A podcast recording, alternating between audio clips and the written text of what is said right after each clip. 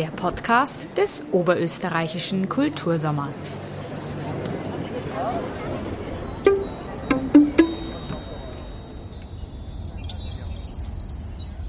Und Platz genommen hat Thomas Enzinger im Kongress- und Theaterhaus in Bad Ischl. Sie sind Intendant und Geschäftsführer des Leha-Festivals in Bad Ischl. Und um dieses Festival wird es auch in dieser heutigen Podcast-Folge gehen. Und zwar ist es auch ein ganz besonderes Jahr für das Leha-Festival. Es feiert nämlich heuer sein 60-jähriges Jubiläum. Ja, das ist richtig. 60 Jahre Leha-Festival und in dem Jahr sicher auch eine große Herausforderung. Und wir freuen uns natürlich, dass wir spielen können und jetzt mit dem vollen Programm auch spielen. Und es ist viel zu tun, macht aber Riesenspaß. Das glaube ich. Wie glücklich sind Sie eigentlich, dass das auch heute stattfinden und gefeiert werden kann? Natürlich. Also ich sage das auch vor jeder Vorstellung. Ich halte immer eine Ansprache, bevor es losgeht. Und ich sage es, weil ich es wirklich ehrlich meine, nach eineinhalb Jahren, es ist wirklich ein beglückendes, ein besonderes Gefühl, wieder eine Kulturveranstaltung ansagen zu dürfen und überhaupt Kultur durchführen zu dürfen. Und ja, ich glaube, in den letzten eineinhalb Jahren, es hat auch gezeigt, wie wichtig doch Kultur ist, wie notwendig Kultur ist und dass etwas fehlt. Und ich glaube auch selbst bei Leuten, die jetzt eine Kulturveranstaltung nicht so nützen, die vielleicht nicht so ins Theater gehen, aber trotzdem glaube ich, es ist einfach wichtig, dass es Kultur gibt, weil was sonst? Was ist übergeblieben, wenn man sich anschaut von der Menschheitsgeschichte? Das waren die Höhlenmalereien. Das stimmt, ja. Mhm.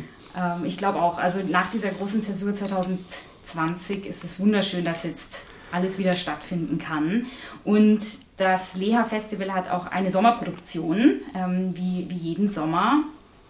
Und daneben auch ein buntes Festprogramm. Und dazu kommen wir dann später noch, wenn wir dann über das 60-Jahr-Jubiläum sprechen werden. Vorerst aber zu den Sommerproduktionen. Was steht denn eigentlich alles auf dem Programm? Also wir haben ja immer mehrere Stücke und da sind wir auch weltweit, glaube ich, einmalig, weil es gibt gerade im Bereich musikalischen Unterhaltungstheater kein Festival, das eine solche Vielfalt an Veranstaltungen zeigt pro eines, äh, pro Festival. Und wir haben heuer als das erste große Hauptstück, was rauskam, das war die Charlesfürstin von Emmerich Kallmann, was auch was Besonderes ist. Man muss bedenken, das hat der Emmerich Kallmann 100 Meter von hier da drüben geschrieben, also zumindest den zweiten und den dritten Akt. Und es ist dann schon toll, wenn man auch hier diese Stücke aufführen kann. Dann haben wir das zweite große Stück, das ist der Zarewitsch vom Leha. Und dann haben wir noch eine Uraufführung, die kommt Mitte August raus. Da geht es um das Leben von Franz Leha. Das Stück heißt Dein war mein ganzes Herz. Das hat die Genevieve Gregor geschrieben. Und es geht um die Lebensgeschichte von Leha, aber natürlich auch mit großen Orchestern, mit der Musik von Leha, mit Sängern, mit Darstellern. Und das wird was ganz Eigenes werden, auch eine Theaterform, die es bisher noch nicht gegeben hat. Mit 10. Juli hat das Festival begonnen mhm. und Sie haben es schon gerade gesagt, die Czardas-Fürstin, spreche ich das richtig aus? Ja, Czardas-Fürstin, genau. Fürstin, genau ja. Ähm, mhm. Vielleicht kurz zur Geschichte. Um was geht es eigentlich in der Operette? Also vorweg mal, für mich ist die Czardas-Fürstin einer der emotionalsten und besten Operetten, die überhaupt geschrieben wurden. Und es geht um die Geschichte einer Varieté-Sängerin in Ungarn, die sich in einen Grafen verliebt und er verliebt sich auch in sie und aber trotzdem ist natürlich zumindest am Anfang die Unmöglichkeit da, weil äh, die also weil einfach die Verhältnismäßigkeit nicht stimmt zwischen Graf und einer Varieté-Sängerin. Und das ist die Basis. Und das Tolle und das Spannende an dieser Geschichte, es ist eingebettet in der Zeit kurz vor, vor dem Ersten Weltkrieg. Und äh, Kallmann hat die Geschichte geschrieben, den ersten Akt geschrieben davor und den zweiten und dritten Akt hat er geschrieben während dem Ersten Weltkrieg. Und das macht diese Geschichte so intensiv, so spannend, auch von den Texten, auch von der Musik. Man merkt auch einen Unterschied zwischen dem ersten Akt, dem zweiten und dem dritten Akt dann. Und ja, es ist ein Tanz auf dem Vulkan mit allen Zutaten, die eine gute Operette ausmachen. Es ist Emotion, es ist Gefühl, es ist aber auch, und das finde ich immer ganz wichtig, gerade wenn man diese Genre bedient, es ist doch eine große Ernsthaftigkeit dabei. Und trotzdem kann man aber natürlich auch lachen. Was sind da die Unterschiede zwischen ersten, zweiten und dritten Akt? Also können Sie das beschreiben? Ja, der, der erste Akt hat noch eine ganz andere Leichtigkeit. Der wird noch gefeiert und zwar auf einer anderen Art gefeiert.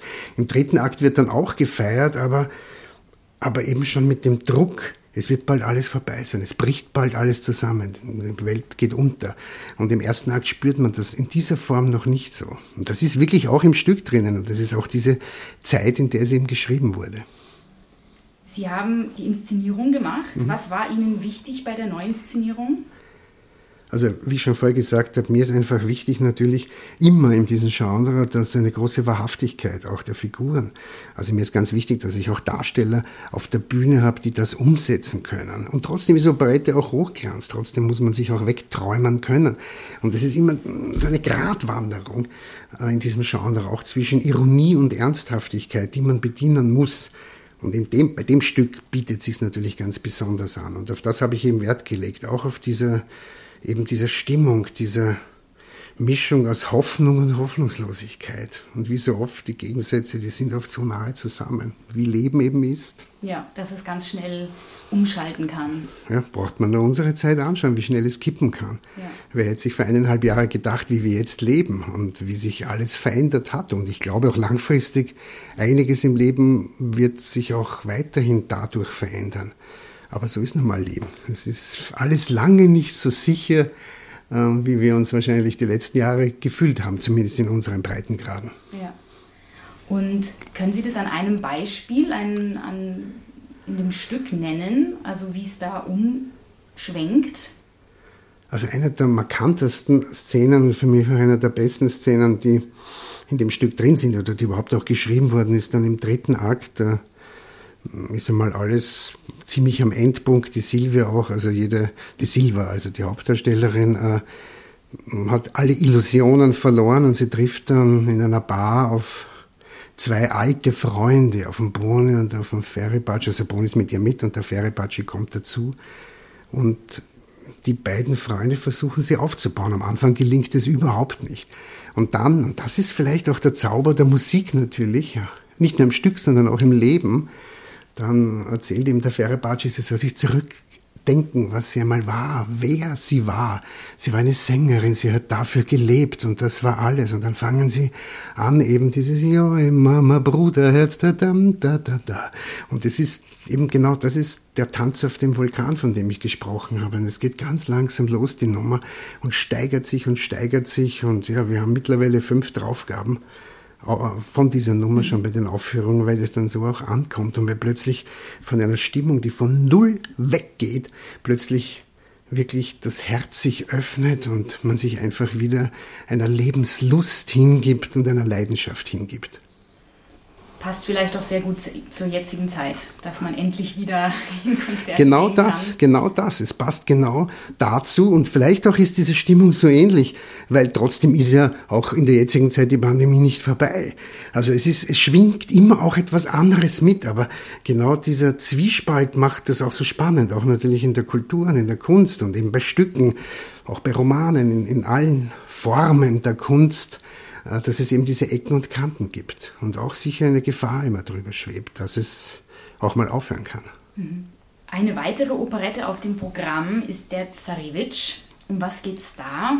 Naja, es ist vielleicht sogar von der Grundthematik her ein bisschen ähnlich. Äh, da geht es eben um die Unmöglichkeit einer Liebe, weil da nur, wird nur die andere Seite gezeigt. Da ist ein Mann sehr mächtig, und sehnt sich nach der wahren, nach der reinen Liebe auch und hat sich eben verliebt in dieses Mädchen, aber er darf da nicht, weil dazwischen steht eben sein Amt, dazwischen steht seine Aufgabe, der er sich hingeben muss und das beides ist nicht miteinander vereinbart. Das hat auch die Isabella Gregor auch in ihrer Fassung und in der Inszenierung sehr gut gezeigt, dass es dann eben nicht nur um Verantwortung und Druck geht, sondern eben auch um ja, um eine Notwendigkeit, die man nicht umgehen kann, selbst wenn man sich wünscht.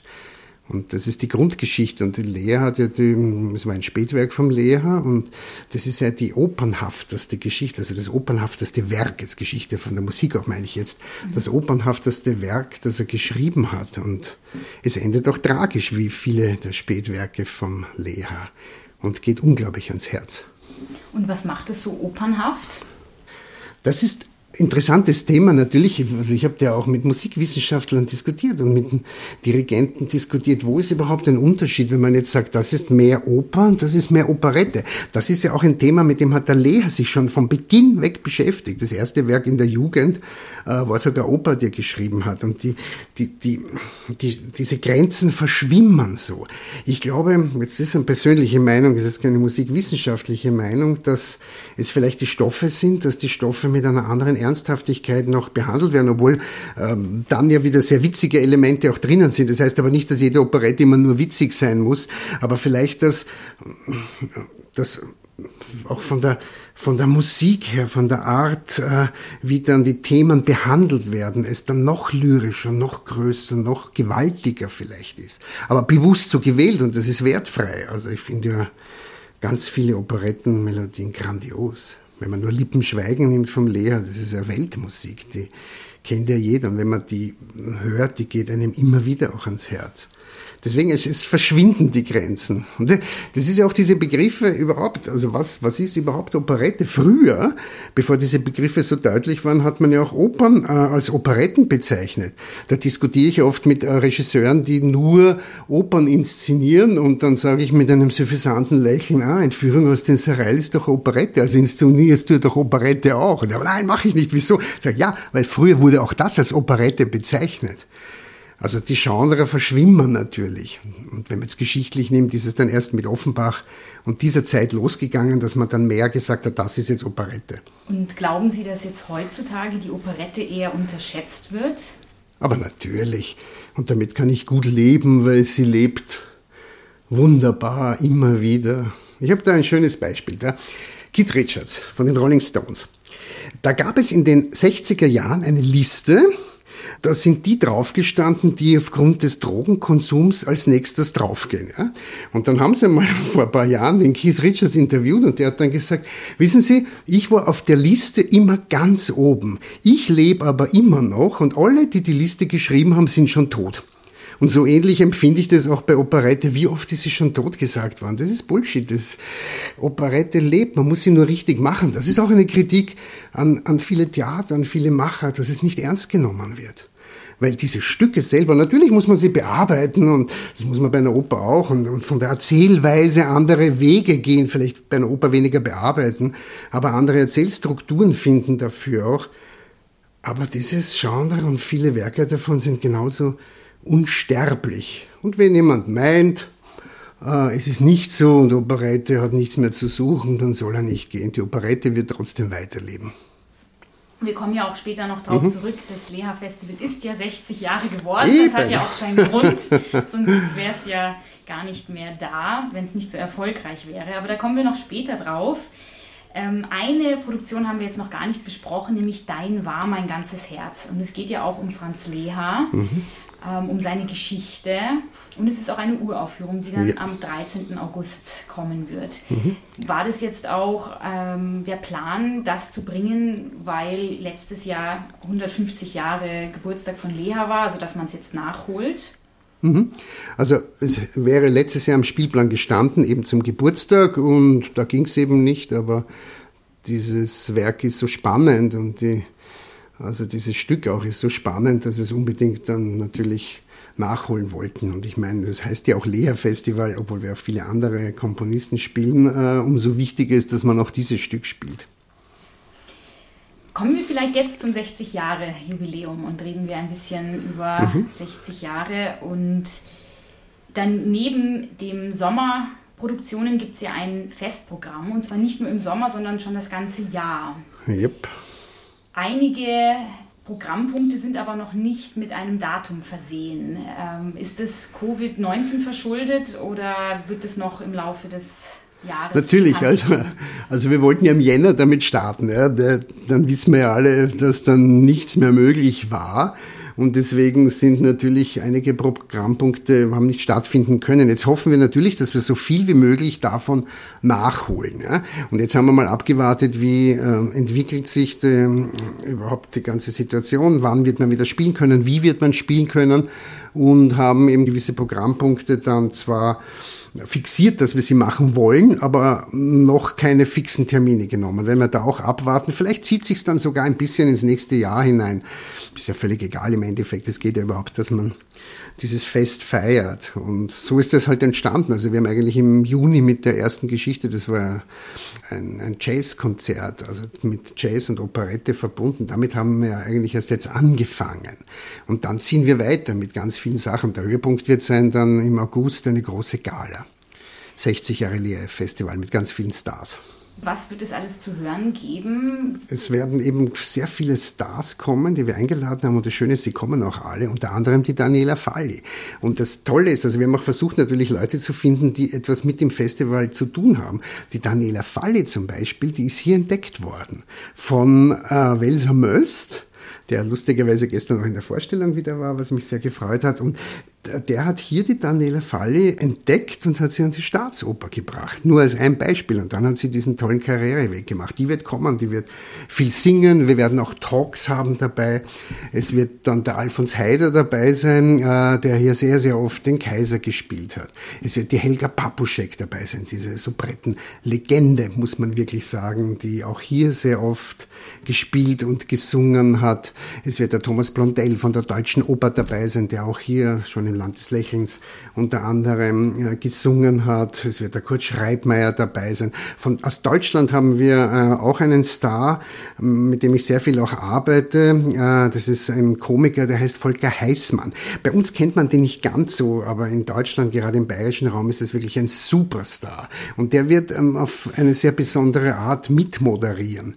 Dann wird der Stefan Frei dabei sein, der Buchautor, der wirklich ein Experte auch für Lea ist. Die Renate Holm wird kommen, die hier auch schon gespielt hat.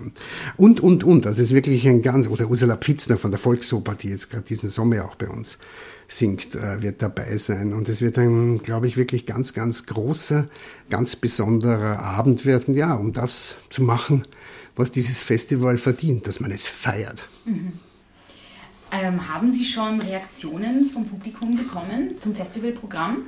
Oh ja, und wir sind wirklich glücklich und zufrieden. Also ja, vielleicht sage ich doch, und das auch ein bisschen mit Stolz, wir haben fast bei jeder Vorstellung Standing Ovations, wir haben bei jeder Vorstellung Jubel. Und das Schöne ist, bei, also derzeit laufen wir von den großen Produktionen die beiden Hauptstücke und wirklich bei beiden Stücken. Und das ist das, was mich dann auch freut natürlich. Es wird diese Art, wie wir hier Theater machen, sehr, sehr angenommen. Und wir machen ja nicht jetzt nur museales Theater, aber trotzdem bedienen wir mit einer, mit einer Würde diese Genre der Operette. Und das, diesen Weg ziehen die Leute voll mit. Und wir haben auch hymnische Kritiken, eigentlich ausnahmslos in allen Zeitungen.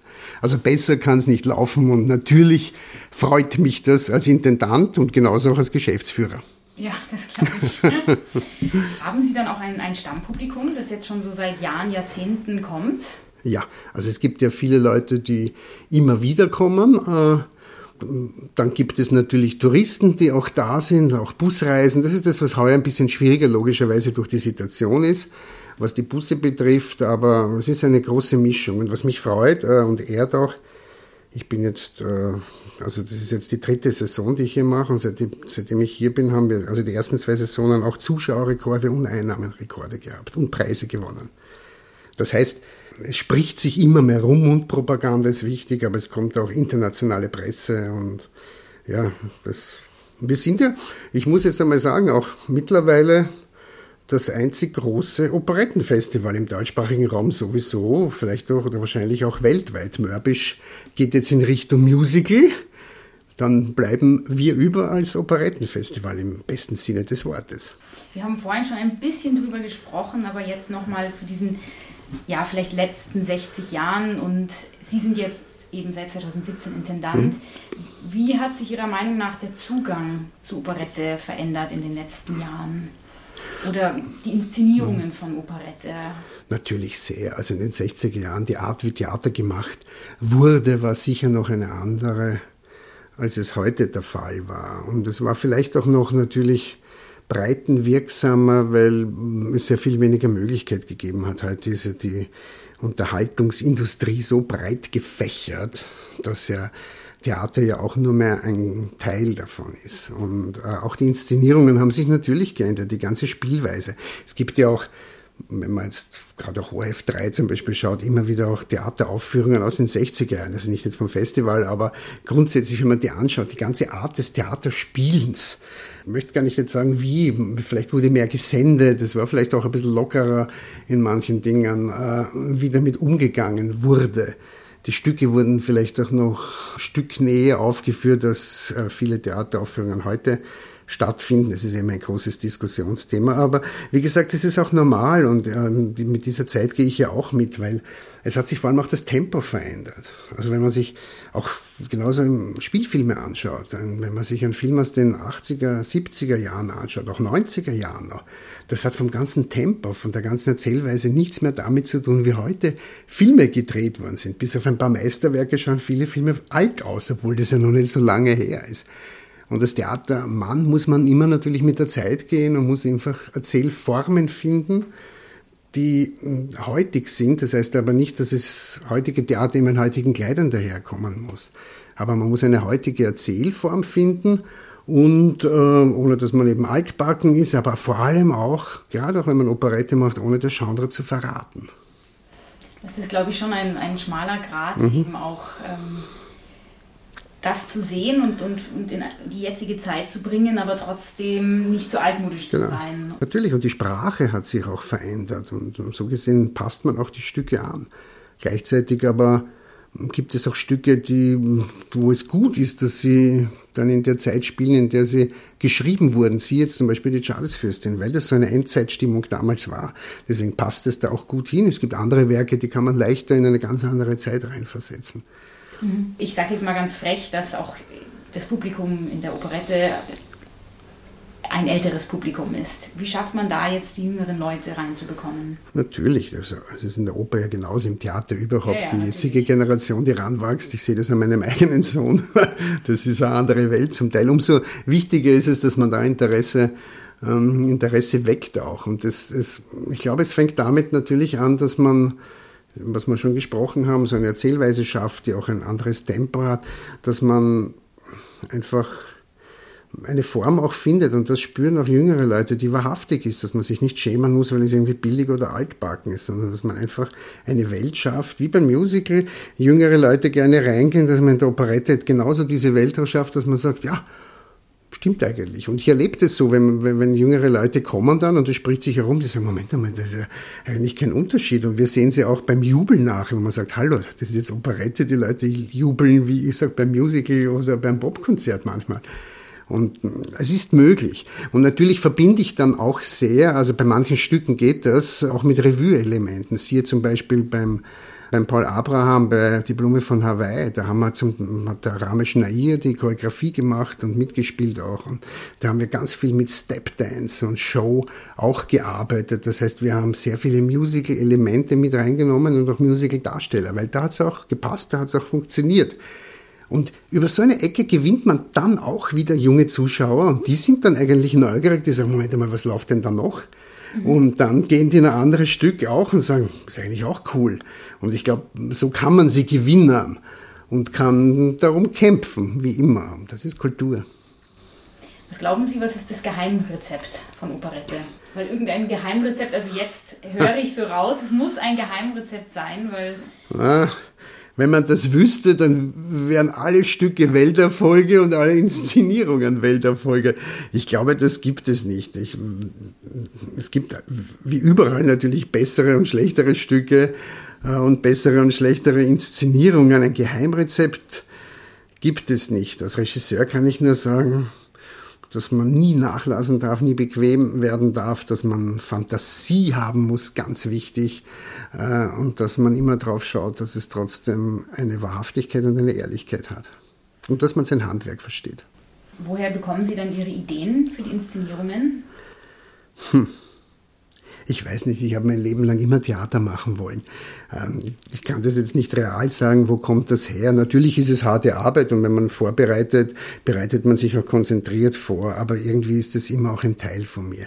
Ich habe mich immer als Geschichtenerzähler gesehen, seit Kindheit an schon. Und es ist auch ein Privileg, dass ich diesen Beruf dann jetzt auch ausüben darf, weil ich sehe mich jetzt auch einfach als Geschichtenerzähler und versuche einfach spannende Geschichten zu erzählen. Wo das herkommt, das ist eine Mischung aus Fleiß, hoffentlich auch Talent. Der Billy Wilder, der, der Filmregisseur, hat einmal gesagt, es ist ganz interessant, dass die Fleißigen immer äh, mehr Erfolg haben als die anderen. Fleißigen. ja, ja, ja, genau.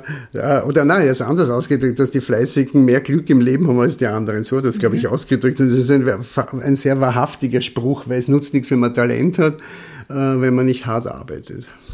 Das stimmt. ähm, 60 Jahre Leha Festival. Was würden Sie sich für die nächsten 60 Jahre wünschen? Ja, wie gesagt, dass wir neue Generationen natürlich gewinnen können, die offen sind. Und was für mich immer spannend ist, dass man einerseits natürlich auch Stücke präsentiert, die die Leute kennen oder neue Zuschauerschichten kommen, die die noch gar nicht kennen. Aber, und das ist mir auch ein großes Anliegen, dass man einen Weg in die Zukunft findet. Das heißt, dass man auch Neustücke kreiert dass es nicht nur ein, eine Reproduktion von Stücken ist, sondern dass man, wie jetzt zum Beispiel schon mit Dein war mein ganzes Herz, dass man einfach neue Stücke hier auch auf der Bühne bringt. Und Bad Ischl war ja immer ein Vorreiter. Das war ja zu Kaiserzeiten ja die Börse schlechthin gerade für Unterhaltungstheater. Da waren alle Stars, von den Librettisten angefangen bis zu den Komponisten, bis zu Dirigenten, Sängern etc. waren im Sommer, in den Sommermonaten hier in Bad Ischl. Und eben, es war nicht museal, da sind diese Stücke entstanden. Und das ist mein Ziel einfach, dass man Neues auch hier entstehen lässt. Ja, ich darf noch auf ein paar Veranstaltungen hinweisen. Bis zum 29. August wird das Leha Festival in Bad Ischl stattfinden mit drei Operetten im Programm. Wir haben schon drüber gesprochen, die Czardaschfürstin, der Zarewitsch und Dein war mein ganzes Herz. Am 25. August dann das große Galakonzert. Vielen Dank an Sie, Thomas Enzinger, dass Sie mit mir Platz genommen haben. Ich danke für das Gespräch. Und ich würde sagen, wir verabschieden uns und wünschen noch einen schönen Kultursommer in Oberösterreich. Wiederschauen.